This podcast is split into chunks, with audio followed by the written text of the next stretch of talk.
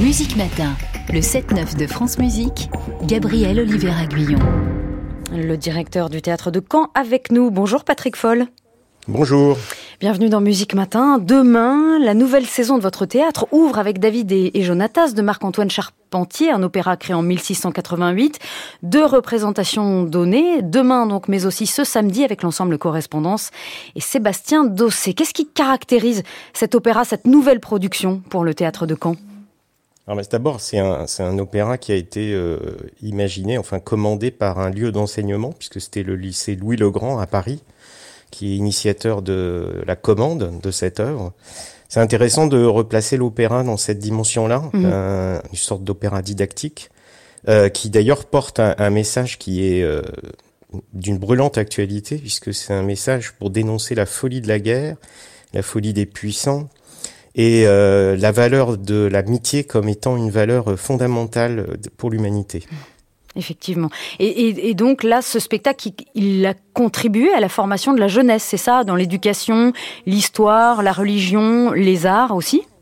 Oui, tout à fait. L'idée sûrement des, pères jésuites qui dirigeaient Louis le Grand à l'époque était euh, clairement de faire passer un message à, cette future élite du royaume euh, et en même temps de les, j'allais dire, de les, de les sensibiliser à la matière artistique puisque les, élèves étaient euh, participer aussi euh, à, ces, à ces spectacles de grande ampleur, puisque des spectacles de fin d'année, mais enfin qui n'ont rien à voir avec ce qu'on voit aujourd'hui dans, dans, nos écoles.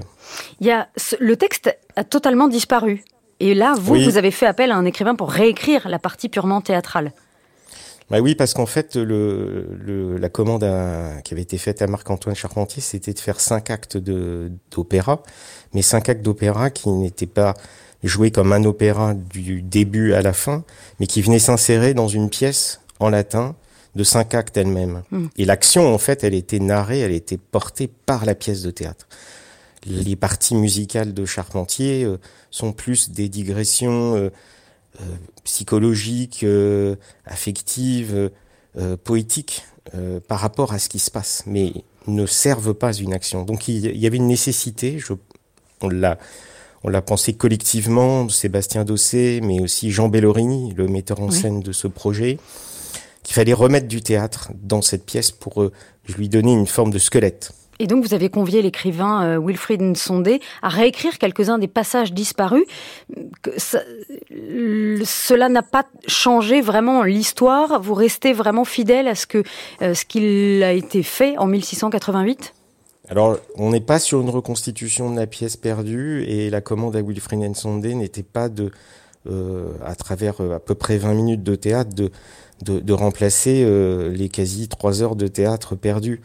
non, le, le, le, théâtre sert à, à, à replacer, j'allais dire, en, en, particulier la figure de Saül, qui n'apparaît pas dans le titre de l'œuvre, puisque l'œuvre de Marc-Antoine Charpentier, c'est David et Jonatas, alors que la pièce en latin, perdue, c'était Saül. Et ça permet pour le coup de redonner, j'allais dire, la place centrale finalement de Saül dans cette œuvre. Restons ensemble, Patrick Foll, nous écoutons l'ouverture de David et Jonatas.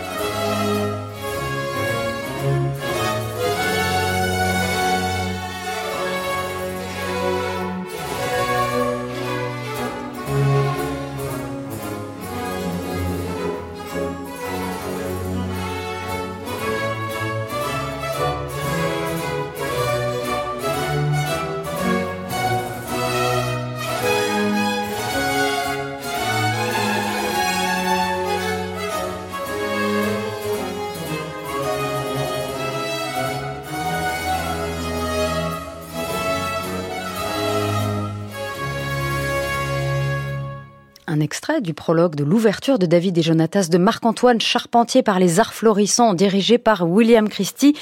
Euh, David et Jonatas qui sera donc donné demain et samedi par l'ensemble Correspondance dirigé par euh, Sébastien Dossé. Patrick Foll, vous qui dirigez le théâtre de Caen, vous accueillez donc en résidence cet ensemble Correspondance. Vous, vous leur permettez de pouvoir présenter leur projet scénique en tant que producteur et qu'ils emmènent ensuite partout en tournée. Et, et, et, cette nouvelle création a bénéficié de plusieurs semaines de répétition. C'est un luxe aujourd'hui pour euh, les musiciens.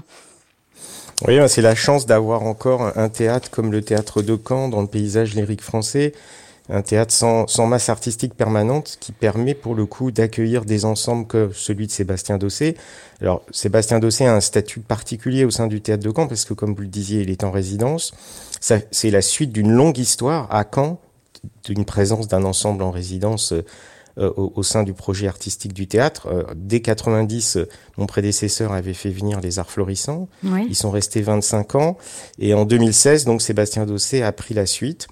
Et effectivement, le, le ça a permis euh, à l'ensemble correspondance de, de, de, de, faire ses premiers grands projets euh, scéniques, euh, avec en particulier le Ballet Royal de la Nuit euh, dès 2017. Absolument. Et Alors, puis après, oui. il y a eu Cupid and Death de Matthew Locke et puis des Songs avec Samuel Achache. Voilà, tout à fait.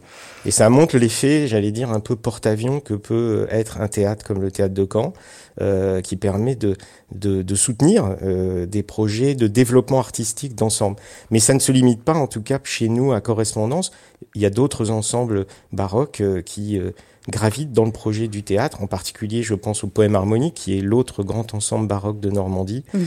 euh, avec lequel on a fait, entre autres, cette Coronis, qui était une zarzuela baroque en 2019, et qu'on aura la chance de remonter, de présenter en Espagne cette année. C'est un, un, signe aussi très fort euh, qu'un qu théâtre espagnol euh, fasse venir une zarzuela baroque qui a été faite à Caen. Patrick Foll, l'ADN de votre maison aussi, le théâtre de Caen, c'est capital aussi de le noter. Vous êtes un acteur vraiment de l'écosystème culturel local. La saison va s'ouvrir encore et encore au talent de Normandie. Absolument, avec en particulier dans le rôle de Saül, vous l'avez compris, quelque part le rôle un peu principal de cette histoire de David et Jonatas. Euh, c'est Jean-Christophe Lagnès, qui est un baryton d'origine canaise, qui a fait ses premiers pas à la maîtrise de Caen. On a la chance d'avoir dans cette ville une maîtrise de garçon euh, qui existe toujours, qui est dirigée aujourd'hui par Olivier Optebec et euh, qui a donné naissance à des grands chanteurs, euh, Cyril Dubois, ténor, mmh. et ancien de la maîtrise de Caen. Et cette fois-ci, donc, les, encore un grand pas euh, de, de, de, de, de développement dans la carrière de Jean-Christophe Lagnès avec cette prise de rôle de Saül. Saül, donc, euh, à l'honneur dans ce David et, et, Jonatas qui sera donné demain et samedi, avec une mise en scène qui est signée Jean Bellorini. Quelle est, quelle est son approche en quelques mots dans ce que l'on va voir lors de ces deux représentations, Patrick Foll? Pour lui, il, il, il raconte l'histoire sous l'angle d'un cauchemar. Euh, Saül a tout perdu. Il a perdu en, décidant de faire la guerre aux Philistins, il a perdu son pouvoir, il a perdu son royaume, puis il a payé le prix suprême, il a perdu son fils.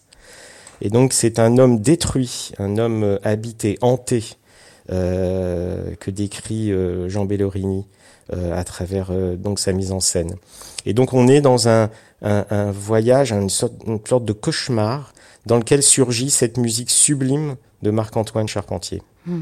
Merci beaucoup Patrick Foll. Je rappelle donc la création, la nouvelle production de David et Jonatas ce jeudi et ce samedi dans votre théâtre de Caen. Et puis après, ils partiront en tournée en janvier à l'Opéra national de Lorraine et puis en mars au Théâtre des Champs-Élysées à Paris, en avril au Grand Théâtre de la ville de, de Luxembourg. Merci beaucoup. Très bonne saison à vous. Donc elle s'ouvre demain et nous écoutons tout de suite euh, Correspondance et Sébastien Dossé. Bonne journée Patrick Foll.